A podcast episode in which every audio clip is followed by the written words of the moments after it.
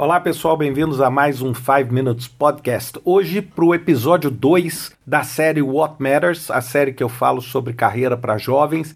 E essa semana falando sobre opções, como opções podem ser a maior proteção que você pode ter no decorrer da sua carreira. Bem, lembro que o áudio é o áudio original e acabou que o podcast ficou um pouco mais longo, mas para aqueles que estão aí no trânsito ou estão fazendo exercício, é uma ótima opção para ouvir o conteúdo sem necessariamente ter que assistir no YouTube. Quem quiser assistir no YouTube, é só entrar em youtube.com barra rvvargas que o vídeo está lá, tanto em português quanto em inglês. Um abraço para vocês e até o próximo 5 Minutes Podcast.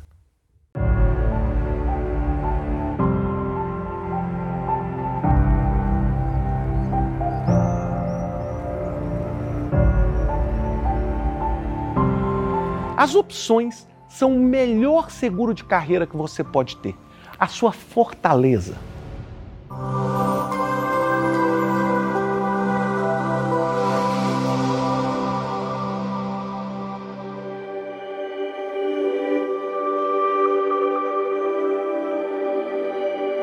passado, as pessoas acreditavam que as paredes de castelos como esse eram suficientes para protegê-los. Outros acreditavam que o dinheiro era a proteção.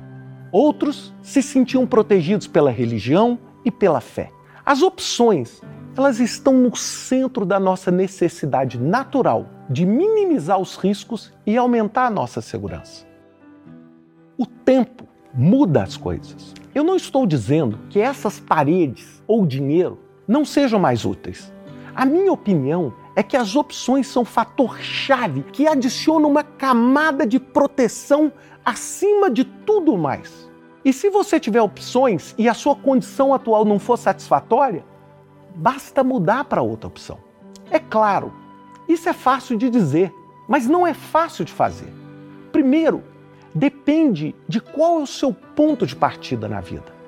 Suponha que você enfrente pobreza, violência, guerra, doença, como bilhões de pessoas na Terra hoje. Nesse caso, seu caminho é muito mais desafiador. E é por isso que agora eu reconheço que o conceito de meritocracia é uma falácia.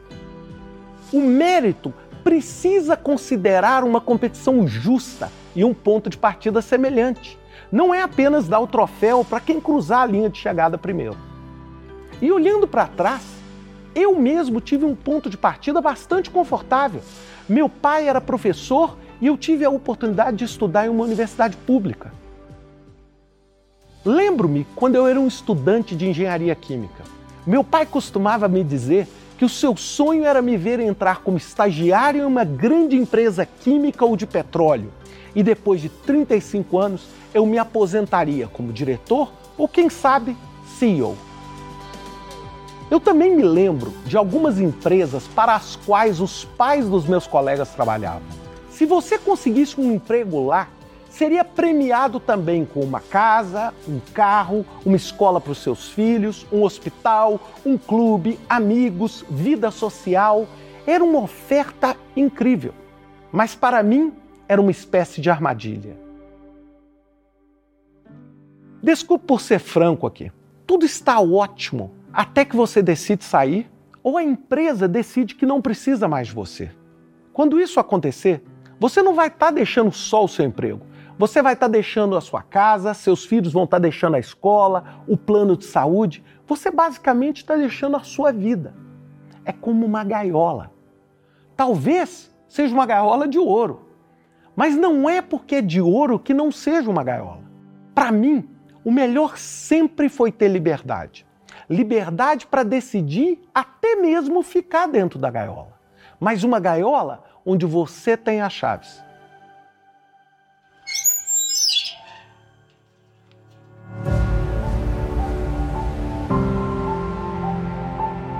No entanto, o tempo acomoda as pessoas. Você acha que suas chaves ainda funcionam. Mas com o tempo, a fechadura antiga para de funcionar devido à ferrugem e ao desgaste. Não há mais emprego para toda a vida. E o que fazer então? Você não deve ficar paranoico, mas precisa estar atento e testar permanentemente as suas opções. Vamos fazer um exercício agora. Tente responder as seguintes perguntas: O que acontecerá se eu não conseguir meu primeiro emprego amanhã? O que acontecerá se eu perder meu emprego amanhã? O que eu farei se amanhã meu cliente cancelar o contrato comigo? O que eu farei se o governo mudar a lei que fornece proteção legal ao meu trabalho? Ou até mesmo o que eu farei se o restaurante onde trabalho fechar amanhã devido ao Covid-19? Se a resposta a essas perguntas tirar você da cama essa noite, você precisa começar a pensar nas opções. E lembre-se de uma coisa: isso pode acontecer com qualquer pessoa a qualquer hora. Você precisa criar maneiras de melhorar a sua capacidade e a sua adaptabilidade. Para melhorar a sua capacidade e adaptabilidade, você deve se concentrar em três coisas. A primeira delas é o conhecimento. Você pode ter acabado de sair da faculdade ou escola profissional, mas mesmo assim, você deve aprender coisas novas, explorar os limites e as fronteiras do conhecimento que você possui. Considere a aprendizagem não como um passo para a vida profissional, mas como um processo permanente de crescimento. E o melhor, hoje muitas opções de aprendizado estão disponíveis gratuitamente. Você pode aprender a programar, você pode aprender a tocar um instrumento apenas acessando o YouTube. Aproveite isso. Aprenda coisas que você ama e não sabe. Eu passo cerca de uma hora por semana aprendendo sobre astronomia. Na mesma semana, eu assisto aulas de culinária. Eu gasto tempo lendo notícias de diferentes perspectivas políticas, tentando entender o que está por trás de pensamentos tão diferentes. Isso tudo me torna mais consciente e mais assertivo. Em segundo lugar, melhore a sua rede de contatos, mas a rede certa. Networking é um ato de dar e compartilhar. Infelizmente, a maioria das mensagens que eu recebo hoje são de pessoas pedindo, vendendo ou tentando obter algo de mim. E é bastante incomum receber uma mensagem na rede de uma pessoa fornecendo ideias, contando histórias ou compartilhando algo que possa ser importante para mim. É isso que é a verdadeira rede. Não é apenas algo que só interessa a você. Lembre-se disso antes de enviar a sua próxima mensagem. Finalmente, a terceira maneira de aumentar a sua adaptabilidade é aumentar a sua mobilidade. Talvez a sua próxima oportunidade não esteja na esquina de onde você mora. Pode até mesmo não ser um escritório físico. Pode não ser na sua língua materna. Mobilidade também é a capacidade de operar em diferentes culturas e diferentes idiomas. É claro, Algumas pessoas foram expostas a novas línguas desde cedo. No entanto, para a grande maioria, inclusive eu, esse não foi o caso. Eu comecei a aprender inglês aos 22 anos. Foi incrivelmente difícil e ainda cometo muitos erros, mas é possível. Vá em frente.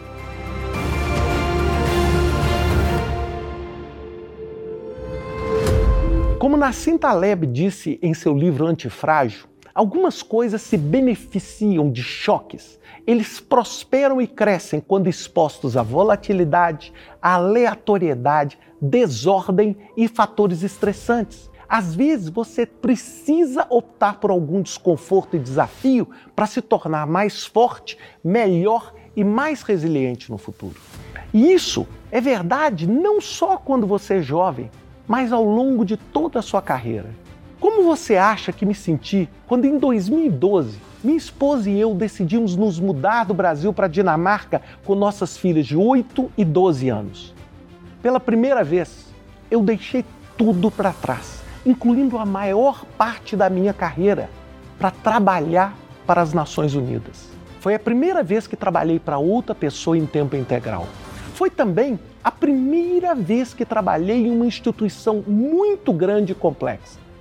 Foi assustador, muito assustador mesmo, em todos os sentidos. Mas os desafios e medos que enfrentei durante esses cinco anos trouxeram-me uma nova perspectiva de trabalho, diversidade, desigualdade e pobreza. Eu tive uma oportunidade incrível de morar na Dinamarca E ao mesmo tempo, eu pude fazer amigos do Niger na África, de ir ao Haiti, de visitar o Afeganistão e encontrar um grupo de pessoas tão incrível que eu jamais teria a chance se não tivesse lá. Esses anos também me trouxeram uma perspectiva diferente sobre o meu próprio trabalho em gerenciamento de projetos. Pela primeira vez, eu senti que o fracasso não estava relacionado com perdas financeiras, mas sim com a vida das pessoas. E isso mudou completamente quem eu sou hoje. O sucesso e a realização eles não acontecem de uma vez. É como construir uma parede, tijolo a tijolo. E é isso que eu vou discutir no próximo episódio, onde eu vou compartilhar com vocês uma maneira de construir o seu próprio plano.